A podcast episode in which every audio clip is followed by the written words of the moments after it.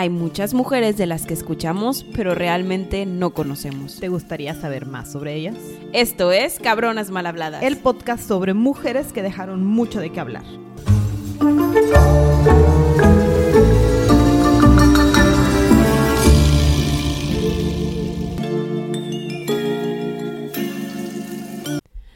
Este es el segundo capítulo de nuestra temporada de Emperatrices. ¡Qué emoción! Y esta mujer va a ser un capítulo complicado, diferente a la estructura que normalmente tenemos, pero estoy muy feliz de viajar a Sudamérica. La verdad que sí, porque nunca habíamos... Es la primera mujer de Sudamérica de la que hablamos. Y Sí, nada más habíamos hablado de mexicanas. Entonces, hoy vamos a hablar de la Dama del Cao. ¡Ay, qué emoción!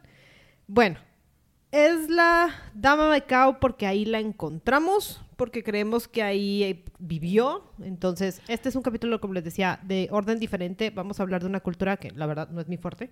Si me equivoco, perdón. Pero bueno, entonces estamos en la zona del norte del Perú. Este, esta zona muy rica, muy influenciada por el, el- el efecto del niño. Estamos como que tenemos una costa enorme, una zona de desierto, porque el desierto de Atacama también está muy cerca. Desierto muy intenso. Este, eh, cambios de clima muy raros y estamos dentro de la cultura moche. Sí. La cultura moche, eh, pues era esta zona o esta civilización que duró desde los 100 hasta los 800 después de Cristo y era rica en toda la costa de la península esa del Pacífico. Entonces, ¿por qué era rica? Porque se parecía mucho a lo que eran los mayas en cuanto a manera de tener las joyas, manera de hacer arte, de, de como que Sí. posicionar sus eh, edificios y todo de acuerdo al sol naciente y que si se salía y que si lo que sea. Entonces también eran muy buenos arquitectos. Lo que sí no tenían ellos, y que se me hace raro, es que no tenían una escritura. No, no tenían sistema de escritura. Entonces, eso les impedía como que realizar, pues, pues eh, sus diálogos de, Sí, de lo no. que tuviera que ser. No, no lo dejaron como escrito, Ajá. pero al ser grandes alfareros, no nos dejaron textos, pero nos dejaron un montón de cerámica y un montón de murales que explicaban su cultura y Sí. la importancia de unas cosas o de las otras, ¿no? Y, y lo padre de ellos es que literal, ves, eran súper buenos escultores porque aparte las obras están bien bonitas. Está O sea, no es como, no es como hay veces que te encuentras unos del- de los mexicas o de lo que sea que Sí, están no como así que la como bolita, que, así como que... ajá, una bolita arriba de la bolita y ya me cansé. Sí. No, acá literal sí les hacían los ojos, es una buena escultura donde se notan los rasgos faciales de cómo eran. Sí, son hiperrealistas, o sea, Ajá. legítimamente, y, y si las ven, lo que estaba viendo en las múltiples conferencias era que estas grandes cabezas que eran lo que después denominaron como los líderes de la cultura moche, que eran súper como los rasgos súper peruanos de, de la zona realmente se parecen a rasgos que incluso hasta la fecha existen. Ajá. Entonces dicen, un, ah, no, pues sí son de la zona, tiene sentido, no lo trajeron de ningún lado, lo hicieron aquí y tenían detalles en oro, en cobre, en múltiples piedras En preciosas. jade, todo, Sí, no, o sea, todo. tenían muchísimo Y- trabajo. Y la realidad es que su trabajo de, de hacer las joyas y todo era muy meticuloso. Entonces, como que descubrieron cómo, cómo hacer, por ejemplo, no sé, agarraban un pedazo de oro y le daban diferentes formas, Sí. cosa que muchos no lo pudieron haber hecho en la época, o, o lo hacían, pero en cosas más toscas, como Ajá. en México, que tenemos los los así, los emblemotas en un cuadrado porque era el molde que teníamos, pero ellos tenían círculos chiquitos y hacían collarcitos súper delgados. También lo que tuvieron ellos es que descubrieron una manera de sacar el cobre. Que, por ejemplo, en Europa no lo consiguieron hasta los 1400, Sí. 1500. Y con métodos este, más químicos, ellos lograron sacar, o sea, químicamente el cobre y Mm. hacer armas, este, obras de arte, todo. Entonces el cobre también era muy importante para ellos. Y además no era este cobre como normal que conocemos co- de color bronce, cobre, era, era dorado. O sea, realmente era como que los, los minerales y todo cómo crecía se veía muy como oro, pero era mucho más manejable. Entonces sí, la verdad le metieron mucho tiempo a, a todas sus artesanías y así es como se comunican con, con el en eso se enfocaron, no, no necesitaban escritura. Eh, Exacto, y también eran, eran ricos en agricultura porque lograron manejar el agua y tenían un río cerca, entonces lograron hacer acueductos y cómo nutrir Sí. la tierra. Y Como en Egipto, ¿no? Supieron. Supieron hacer canales para que el agua llegara, eh, bueno, en Egipto, en el caso del río Nilo, aquí desde el mar o la costa, eh, que llegara hasta el desierto. Entonces ellos vivían en el desierto, pero sacaban agua de... Ajá, mucho del, del mar y tenían un río muy cercano que también alimentaba y cultivaban este, mucho algodón. Entonces había muchas fibras naturales, se dedicaban a esto y también eran muy ricos en lo que se refería a la pesca, ¿no? Pues tenían el mar muy cerca, pero también eran respetuosos con, con, la naturaleza y con entenderla, ¿no? O sea, me tocó ver, no sé si lo leíste, que juntaban piedras y conchas en ciertas épocas del año para llevárselos a los sacerdotes, que eran como que la gente sabia, analizaban las conchas, sabían qué corrientes de agua habían traído qué conchas para poder decir, ah, viene el niño y el niño de este año va a ser súper este, malo y va a catástrofe, preparémonos. O, ¿saben qué? Este es el de abundancia, venga, vamos a, vamos a sembrar. Sí. Conocían tan bien la naturaleza que les dio mucha riqueza. De hecho, había en uno que, en un documental también, no era documental, era de las conferencias estas que había, porque hay múltiples conferencias, por si se quieren echar una, la verdad está muy padres porque te explican mucho de la cultura moche. Pero decían que ellos lograron este cosechar eh, fabricar, o sea, cosechaban mucho maíz. Entonces, ellos lograron cosechar casi el doble o el triple de lo que han podido cosechar actualmente en Perú. Entonces, wow, era, era su conocimiento sobre las corrientes de aire, el agua, era como que aprovechar la, la naturaleza al máximo. Sí. Otra de las cosas que hacían, y no sé si también lo viste que también está muy padre, era que tenían dentro de los arrecifes donde estaba el mar, en grandes piedras había muchas gaviotas. Ah, no, eso no, ¿No? no vi de gaviotas. La popó de gaviota se supone que Ah, es muy rica, sí, sí, sí. es muy rica como fertilizante. Mm. Entonces literal iban a la piedra, agarraban la popó de la gaviota este, y la llevaban para Mm. poder hacer su tierra más rica y que creciera más fruto. Yo les digo, o sea, su relación con la naturaleza era tan fuerte que la naturaleza también era noble con ellos, ¿no? O sea, es- esto de saber hacer simbiosis con la naturaleza y no solo destruirla. Pero bueno, este, tiempos modernos. Entonces, estamos hablando de, de un imperio rico, vasto, con una cosmovisión enorme, tenían relaciones a la luna y entendían a los grandes como problemas que normalmente tenemos. Incluso el niño ahorita nos sigue afectando, la niña también. Entonces, lo entendíamos. para los que no sepan, el niño y la niña son corrientes de aire frío y caliente y es lo que hace tornados, es lo que hace que haya muchas cosas. Ajá, huracanes, Ajá, lluvia, todo. destrucción, este, entonces, o, o muy, o muy noble, ¿no? Entonces, esta zona aprendió y lo que creíamos hasta 2000 o mm, 2006 más o menos, es que era liderado completamente por hombres, o sea, Sí, que, que sí era era, muy patriarcal, ajá, entonces era extraño porque pues sabíamos que la cultura maya ya habíamos encontrado a, a la reina roja, entonces sabíamos que la cultura maya tenía flexibilidad, Que la mujer tomaba decisiones. Ajá, en la cultura inca, un poquito desde ese tiempo también sabían que había un poquito de registros, pero en los moches en particular nunca habían encontrado nada que, que ejemplificara el poder de una mujer. Sí, de hecho, cuando empezaron a hacer excavaciones ahí cerquita de esa zona en Perú, en el 87 encontraron una tumba intacta del señor de Zipán, ¿no? Que era este rey que empoderan mucho porque es del que sabemos, ¿verdad? Ajá. Chance otro rey fue más poderoso, pero pues este fue el- la que nos saquearon y así como Tutankamón, pues es popular. Sí. Este, mm, en 2005, ya que retoman, porque hubo mucho tema de inseguridad, los arqueólogos descubrieron un patio ceremonial.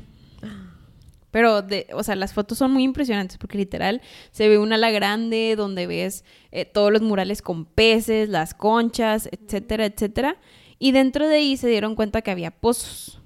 Y les dio como curiosidad muy extraña el qué es por qué. O sea, si es un templo ceremonial no debería de haber pozos. tumbas, lo que ¿Qué onda sea. con esta cerámica? O sea, ¿qué, qué, qué pasó aquí? ¿Y por qué es tan importante? Y porque además notaban que estaba como que muy encimado y por la zona en la que estaba y por las mismas inundaciones, pues se cubrió todo y pasaba mucho como en la cultura azteca o maya que las pirámides iban creciendo, ¿no? O sea, era una pirámide chiquitita y la siguiente generación se la ponía encima y encima y encima y así, ¿no? Sí, como Entonces- para que darle fin a un imperio le daban otro piso al otro imperio. Exacto, empezaban ciclos y se les hizo extraño de un, "Ah, eh, esto se parece, ¿qué está pasando? Entonces encontraron lo que es la boca de una de una olla de cerámica y dijeron, ¿y esto qué es? O sea, Sí. como que me encantó porque me contó la, me tocó la conferencia, no sé si la escuchaste, la del que estuvo dentro de toda Ah, la, ¿sí? la excavación, dijo, nos dio mucha curiosidad porque ¿por qué tendría que haber una boca de Un cerámica hoyito, ajá. a la mitad de la nada? O sea, ya le empezaron a buscar y resultaba ser que era un centro ceremonial con varias tumbas. Sí. Y, y la realidad también, también decían que pudo haber sido el que en su momento enterraron a estos reyes o lo que sea, porque se entiende que son nobles porque estaban en el templo ceremonial. Este, los habían enterrado en tumbas específicas, muy ornamentadas y todo, pero por este tema de que había muchas inundaciones, normalmente era muy común que exhumaran a los cuerpos y los enterraran en otras partes. En otro lado. Entonces se les hacía muy extraño. Y también era todavía más raro en esta zona que estuviera bien preservado. O sea, Por lo mismo que había muchas inundaciones. ajá, y sobre todo la zona, de hecho, se le llama a la zona del brujo, porque había, hay muchos temas de chamanería y de brujería, si lo queremos decir así, ¿no? Y también saquearon un montón la zona, entonces pues como que estaba así de, ¿y esto, esto qué no, es? y súmale los animales corrosivos, que la humedad, que lo que sea. Sí. Total, empiezan a excavar donde estaba la boca de esta cerámica y descubren que es una cerámica con un búho. Random. Random tiene un búho. No ¿Qué sé es si un búho? Sí, no sé si había búhos ahí. Pero bueno, siguieron excavando, se encontraron el cuerpo de una, de una mujer con una soga en el cuello, que ahorita hablamos de eso. Y después se encontraron literal un bulto, porque no era como los egipcios que lo ponían en un sarcófago, sino este como que era un envoltorio, como si fuera uno de mariposa. Sí. Y, y, y, pues sacaron lentamente el- el- ese gran bulto que Ajá. suponen fue de un rey por el tema de que tenía una olla con un búho y de que había una persona con una soga, etcétera, etcétera. Ajá, y que en, las, en la cámara de donde salió este fardo había un mural enorme que eran, está en cuatro partes y uno ejemplificaba el poder este, el poder religioso, el poder militar, la relevancia de la persona, un montón de cosas este de la cosmovisión, ¿no? Había animales ligados a la luna, a sus dioses, ¿no? Entonces decían, esta persona, para que la hayan puesto aquí y que no se nota que la reenterraron, quiere decir que es una persona súper importante. Sí. Tenía una gran influencia. Y no nada más eso, sino también que alrededor de esa persona había otras tumbitas con gente importante que pudieron detonarlo por la vestimenta o por las joyas o por lo que sea. Había sacerdotes, había también curanderos, había así como que alrededor de la persona. Y era muy común en la época de los moches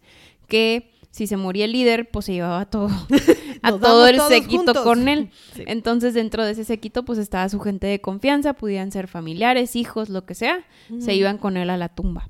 Sí. También lo que se usaba mucho era que el rey era enterrado con un niño o una niña adolescente o huerquito. Sí. ¿Por qué? Porque se supone que los niños son estas, estos seres este, sin, sin maldad Sí, que puros. encuentran más fácilmente este, el camino hacia el otro mundo. Sí, y la cultura moche también era mucho como la de esta, este lado del mundo en donde sí había sacrificios humanos y era muy importante la sangre pura, ¿no? Entonces sí había estos como, como en México el juego de pelota, en ellos también había de estas guerras para sacrificios y todas Sí. esas cosas. Entonces la mujer que se encontraron con la soga en el cuello, este, al lado de este bulto de mariposa, así lo diré, este, era uno de esos sacrificios, era una niña eh, que pues mataron con la soga al cuello, pero Sí. pues ella iba así como que muy orgullosa porque iba a ayudar. Sí, iba a ayudar a, a una persona muy importante a llegar al inframundo, donde su inframundo también era súper importante, ¿no? Sí estaba también el, el mural de- del dios del inframundo. Y entonces, cuando lo sacaron, cosa que me dio mucha curiosidad, fue que sacaron el fardo y por respeto a, a todo lo que significaba esa persona, se consiguieron un brujo de la zona que hiciera un sistema de como de, de purificación y de agradecer y de respeto a la muerte, porque sigue siendo una, algo muy importante en el Perú. Sí. Entonces, pues bueno, hicieron la ceremonia y ahora sí sacaron el fardo y fue una mujer la que estaba dirigiendo cómo iban a desenvolver el este, una arqueóloga, ¿no? O sea, Como- que no, ella no sabía que había dentro del fardo. Ah, no, o sea, ella estaba haciendo su chamba, como que vamos a Sí. deshacer este capullo porque además está bien grandote, o sea, les ponemos es un imágenes. sí, es un capullo de como dos metros de ancho, digo, de alto, y luego de ancho también está bien grandote. Y adentro de él hay cosas inimaginables que yo, como en ese capullo, cap- cupieron tantas cosas. cuando lo levantaron, obviamente lo último que pensaron es cada capa que se iban a encontrar, ¿no? Entonces, Sí. sacan esta cosa y esta arqueóloga de experta en textiles, porque ya nos dimos cuenta que además todo este fardo era tela. Sí, no, no hacían las momificaciones como en... Ajá, y está perfectamente bien conservado. Y parte de la cultura moche también está ligada a los perros, entonces encima estaba la- el recorte de un perro, porque era el que también te va a guiar al inframundo. Y ahora sí, empezamos a desenvolver capa por capa, ¿no? Sí. Las primeras, pues dices, bueno. Sí, pues es pura estas- tela. Digo, al final, lo que terminaron quitando, ahorita les decimos qué más había adentro, pero terminaron quitando 158 metros cuadrados de lienzos de algodón y más de 250 metros de tela. Exacto. O sea, era demasiado. Una vez que llegaron como que a la mitad de des- del desenvoltorio, pudieron hacer un rayos X. Y fue cuando se dieron cuenta de que no era un hombre ese gobernante, Sí. sino que era una mujer. Sí. Este, eso como que los emocionó más y empezaron a, este, a seguir deshaciendo este capullo. Eh, encontraron desde armas, que aquí fue donde se dieron cuenta lo del cobre, porque sacaron un chorro de, como que de, de- son tipo sopletes, ¿no? Que era un soplete largo que llegaba bien Ah, lejos así, el... tipo cerbatana. Ándale, cerbatana. en una de las primeras capas encontraron lo que era como daba imagen a una armadura, Sí. porque eran como rectangulitos o cuadraditos de cobre y de oro que cubrían completamente el capullo y fue como de, mm, o sea, ¿es un guerrero o, o cómo? O sea, que era como todavía no le podían hacer los rayos X. Exacto, o sea- Que seguían descifrando qué era lo que había en ese y capullo. ya cuando quitan todo esto, la siguiente capa era de coronas y collares y que obviamente estaban aplastadas porque estaban en un fardo que tenía como mil años enterrado. Entonces era como que un, un, este, porque hay coronas. O sea, bueno, sí es un rey, Es un rey, ok, es el cacique de la Ajá. zona, ok. Y, y luego siguen y encuentran estos pendientes de la nariz que eran muy famosos dentro de los moches. Exacto, las narigueras y además eran de dos metales que decían, un- o sea, esto es imposible que esta sea una persona cualquiera, e- es el, es el cacique, ok, y hablamos de dualidades, ¿por qué estamos hablando de dualidades en las narigueras? Mm, esto está raro. En esa misma capa encontraron los báculos y fue como, eh, espera, o sea, este a fuerzas es el cacique, o sea, ¿por Es qué? un gobernante esta persona. Ajá. Y siguieron y encontraron oro, encontraron plata, encontraron turquesas, encontraron de todo. Y al momento en el que llegan ahora sí, aquí ya sabían que era mujer, en el que llegan ahora sí al cuerpo, pues tenía el plato en la cara, Un plato de cobre en la cara y, ¿Y en otro el en el corazón? este, y bueno, ya, se lo quitaron. Pues digo, hay que, hay que ir quitando las capas. Hay que ir quitando las capas. Y luego también se dieron cuenta que tenía sus trenzas así súper formales y luego la quijada toda desencajada porque pues estuvo Sí, pues porque momia, ¿verdad? Estuvo aplastada mucho tiempo. Pero al momento en el que la empezaron a ver, observaron que tenía tatuajes en el cuerpo. Entonces los moches solo ponían tatuajes a los nobles. Sí. ¿Por qué? Porque ejemplificaba que la serpiente, porque eres el líder, y que la araña, porque quién sabe qué. Pero lo interesante es que ella también le, encontraron como que figuras geométricas y otros símbolos que ejemplificaban a la de los chamanes o los brujos o los curanderos. Entonces, no solo fue gobernante, también conocía las prácticas de la curandería. Este, tenía símbolos de herbología, tenía símbolos de un chorro de cosas que eso supone que ella también ayudaba en ritos de curación. No nada más gobernaba. Entonces, tenía dos, dos- Tenía- era más poderosa que un rey. tenía toda la influencia militar porque ahí vimos los báculos y todas estas como que de defensa, todos los símbolos en el cuerpo de poder político y además era como sacerdotisa. Entonces nos dedicábamos a cuidar y a curar a la gente. Sí, porque los moches también tenían esta ideología de que su líder era un semidios. Entonces, no solo era semidiosa, era sacerdotisa también, Ah. eh, lo cual le daba como que doble, doble poder. Y digo, las nariceras tenían esos símbolos también, ¿no? Tenían el hombre y la mujer, tenían el gato y el perro, tenían muchas cosas súper diferentes. Sí, o sea, eran mucha la ejemplificación de que era una persona poderosa y relevante para la zona. También se dieron cuenta, y aquí es cuando empezamos a entender un poquito más, que tenía el abdomen como que la piel... Ay, está como- súper padre. Ajá, o Sí. sea, como que no- fue flácida en algún momento, por decirlo así. Ajá, no, pero hubo un, hubo un artículo porque varios decían que fue flácida, es decir, tuvo hijos en algún punto de Ajá. su vida, pero luego otros dijeron, no, esto está demasiado flácido. Ella tuvo un hijo Mm. hace como tres meses antes de Ah, fallecer. posiblemente falleció por, por dar a luz, Exacto. lo cual, wow, Ajá. porque... Digo, al momento de ver el cuerpo también dijeron, esta persona no tiene más de 19 ni menos de 25, Sí. entonces murió joven. Muy Digo, joven. para la época también. Pero imagínate una, una mujer tan poderosa en, en ese pedazo de su vida. O sea, para el rango de edad en la que dicen que murió, pues ¿cuánto tiempo tenía reinando esta mujer? Pues desde chiquita, porque aparte ahí se morían. muy Desde rápido. niña, o sea, le dieron el poder a una niña. Y era sacerdotisa, no nada Ah, más el poder. O Wow. sea. Este, bueno, entonces suponemos que ella murió por dar a luz Mm. o varios meses después. Este, igualmente, cosas que pudieron descubrir al momento de abrir su cuerpo fue los ungüentos que tenía en su piel. Entonces ella estaba cubierta de cinabrio, que cinabrio es esta es una sustancia tóxica que usaban como que para proteger al cuerpo de los animales corrosivos, hormigas, arañas, todo. Este, y que la momia se mantuviera intacta, porque ellos no tenían la tecnología de los egipcios, por ejemplo, de quitar órganos y todo, ellos lo enterraban tal cual así. Este, entonces, bueno, parte también de lo que encontraron fue el rito para hacer la momia. Exacto. Entonces, como estamos hablando de un semidios, no cualquiera podía hacer el rito de curación y de envolvimiento y etcétera. Tenían que ser sacerdotisas. Estas sacerdotisas, al momento de estar usando el cinabrio, Sí, este, bueno. pues estaban como que cavando su propia tumba, porque al momento de tocarlo, pues eso afecta los órganos internos y se iban a morir a los pocos Por- días. Porque es, es como, es sulfuro de mercurio. Ajá. Entonces sabemos que el mercurio es altamente tóxico, entonces es bueno. Y, y que al final, pues, po- posiblemente ya sabían ellas y pues era Pero su era chamba. parte del rito, o Era sea, parte de su chamba. Este. Y bueno, se cubrían con todo eso, igualmente con otros pigmentos que eran como que de la nobleza. Y sí, eso, eso fue otra cosa muy interesante. Ah, porque es como solamente, o sea, era, era una divinidad, entonces no cualquiera podía tocar el cuerpo de la divinidad que acabábamos de perder. Entonces teníamos que hacerlo con todo el cuidado y el rito y el amor y el respeto que le podían tener a, a su, a, su, gobernante, a su gobernante slash sacerdotisa. Este, también otra cosa que descubrieron es que medía entre 1,40 y 1,50 centímetros. O una sea, persona chiquita. de mi estatura para abajo. Ah. Este, lo cual pues se acomoda mucho a las estaturas que eran, que tenían, o sea, así medían los peruanos. Sí, Este, ahora sí que es lo normal en esta zona del mundo, o sea, no somos, no somos unas personas muy altas. Sí. Este, y bueno, pues, pues más que nada de eso se trata. curioso, o Está sea- cu- no sabemos más cosas, la realidad es que todo se centra en el descubrimiento de su tumba. Siguen haciendo excavaciones ahí cerquita de donde está la dama, de donde estaba la dama del Cabo. Ustedes la pueden ver, de hecho, en uno de los museos que está ahí en Perú.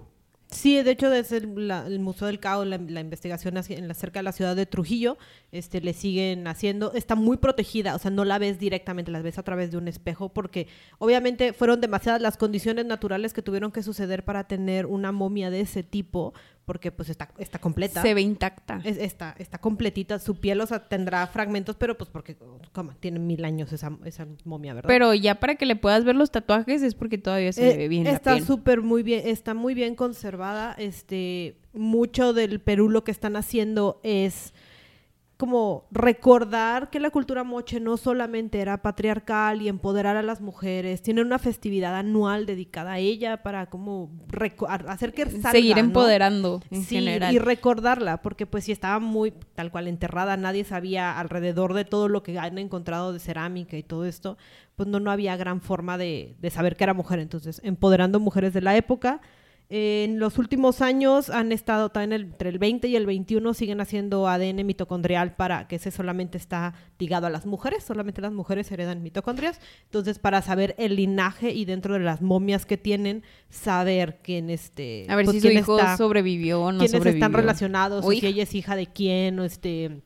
Lo que sí ya saben por el ADN mitocondrial es que la niña que estaba al lado de ella no estaba relacionada a la señora de Cao, pero pareciera que las, las niñas que estaban acompañando a los brujos sí. Entonces, pues digo, hay mucho más que están traba- siguen trabajando en Chaca, el Perú. Sí, le siguen metiendo mucho dinero a entender esta cultura este, fuera de... Aparte porque les cambió su 360. O sea, el haber descubierto una líder mujer cambió su ideología de, ay, chance estamos interpretando mal las obras de arte que nos están poniendo. Exacto. Y eso hicieron. De hecho, hay uno muy interesante que sale, es una como que sacerdotisa con una bebé y una señora al lado, ¿no? Y es esta, es una escultura de barro súper así, muy Sí, padre. la encontraron cerca de, las- de- la señora. Y esa ya luego vieron de, ah, oye, es que mira, la niña no es un niño, la niña es la gobernante que está con una sacer- sacerdotisa que la está bendiciendo porque va a ser la futura líder. Exacto. Entonces, el saber este tipo de, de relaciones les va o les está ayudando a interpretar de otra manera los, los jeroglifos o las obras de arte que nos dejaron. Ajá, toda la alfarería que nos dejaron y tal vez alguno de los rostros que creían que eran hombres por tradición, tal vez no lo eran y solamente pues las facciones y cómo lo dejaron o nos falta encontrar, tal vez encontremos una. Este, ya hicieron la representación en 3D de cómo se debería de haber visto la señora de Cao. También puedes verla con toda su indumentaria, su enorme corona. Es una corona enorme, o sea, es mucho el, el cambio de mentalidad del 180 que está provocando el haber encontrado una mujer tan poderosa y que se considera la mujer más poderosa de Sudamérica, hasta ahorita. Sí, hasta ahorita. si no, no han encontrado nada más. Y, y, en esas épocas, hablando de los años en los cuales vivió, fue, si no es que la primera. Eh, sí, o sea, lo, con lo único con lo que lo pueden comparar es con la Reina Roja de Palenque, pero tampoco sabemos tanto de esta mujer, entonces pues es la única comparación y ahí se van en años, entonces tiene mucho sentido que culturas tan cercanas lo hayan hecho así, ¿no? Y mucha relación también dentro de las joyas, quiere decir que eran como se expandían más porque encontraron joyas del lapislázuli que solo se encuentra en Chile, entonces a fuerzas tuvo que haber llegado y también hay piedras que solo se encuentran en el Ecuador. Entonces, pues tuvo que haber tenido una influencia mucho, más grande, mucho trueque, mucho trabajo y siendo una zona en, ese, en ese momento tan poderosa de comercio, o sea, de verdad reinó en una época de bonanza y fue ella o su familia quien la provocó. O lo que sea, pues ella tuvo que ser parte de algo. Claro, ¿no? O sea, no la hubieran em, este, enterrado de con esa manera. suntuosidad si no hubiese, si hubiese sido nada más una gobernante más, ¿no? sí, de acuerdo, de acuerdo. Y luego terminamos con una, con un la rey como la de Egipto. Exacto, ¿no? Ay, qué padre. bueno, ojalá vayamos descubriendo más cosas de la Dama del Cao y si sabemos más hacemos un segundo capítulo en dado caso de que sepamos un un poco más de su historia. Sí, si son de Perú y nos están escuchando por allá y tienen más historias de cómo se relaciona su día a día, cómo los ha empoderado y demás también. O que les han enseñado en la universidad, en la escuela. ¿Cómo cambia esto? Porque es bien, o sea, no tiene ni 20 años. Sí, la realidad. Este descubrimiento es muy joven, cómo cambia su historia y su entendimiento de su cultura. Y bueno, pues aquí los dejamos con este capítulo. Esperamos les haya gustado y nos vemos en el siguiente. Bye.